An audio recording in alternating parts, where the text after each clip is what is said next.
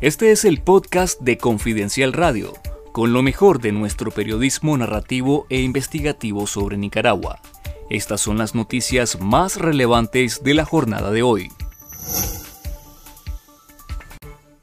El Instituto Nicaragüense de Estudios Territoriales INETER informó que las altas temperaturas y los acumulados de lluvia están por debajo de las normas históricas que podrían afectar las cosechas en Nicaragua. Según INETER, el fenómeno del niño está provocando un atraso en el inicio y establecimiento del periodo lluvioso y esperan un déficit de hasta el 40% de los acumulados de lluvia en distintas zonas del país. Un profesional agrícola consultado por Confidencial dijo que atrasar la fecha de siembra plantea un riesgo de merma en la producción y que sin crédito, insumos ni facilidades, los productores, en especial los pequeños, tienen menos probabilidades de éxito si estos pronósticos climáticos se cumplen. Según el Boletín Agrometeorológico de INETER, las condiciones climáticas predominantes generaron plagas en tomate, caña de azúcar y café, así como estrés hídrico en cultivos perennes como café, cacao, frutales y cítricos,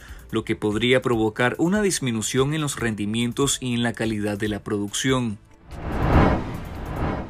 La alcaldía de Managua se adueñó e instaló una delegación distrital en la sede del asilo Sor María Romero, cerrado en abril de 2022 tras la cancelación de la personalidad jurídica de la Fundación para la Dignidad Humana Nicaragüense, principal donante y administrador del hogar de ancianos. La fundación fue creada por la ex primera dama y excarcelada política María Fernanda Flores de Alemán y el asilo se fundó el 30 de junio de 2004 en la zona residencial Las Colinas, uno de los puntos de mayor plusvalía de Managua. El hogar de ancianos es la cuarta propiedad robada a ONGs o asociaciones que pasa a manos de la alcaldía de Managua, de acuerdo con un análisis de datos elaborado por Confidencial en alianza con otros medios nacionales.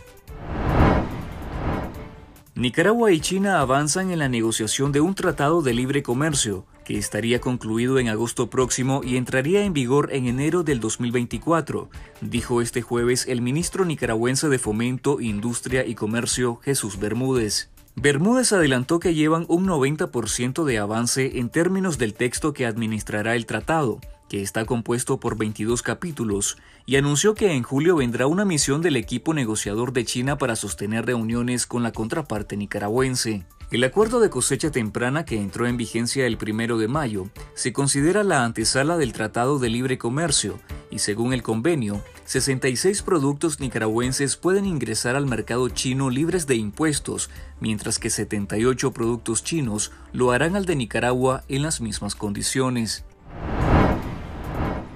El Ministerio del Ambiente y los Recursos Naturales corroboró el derramamiento de cianuro en el río Tunquí de Bonanza en la costa caribe norte, provocado por la empresa minera Gemco el sábado 13 de mayo, pero se apresuró a descartar cualquier daño y afirmó que no hubo mayores afectaciones, según un documento de esta institución filtrado a organizaciones ambientalistas. Para el ambientalista Amaru Ruiz, la evaluación no refleja una investigación y análisis exhaustivo, porque incluso Marena publicó el informe antes que se conocieran los resultados de los exámenes de agua enviados al Centro para la Investigación en Recursos Acuáticos de Nicaragua. La minera publicó un comunicado en su sitio web en el cual aseguraron que la situación fue controlada y que publicarían un estudio de las posibles consecuencias.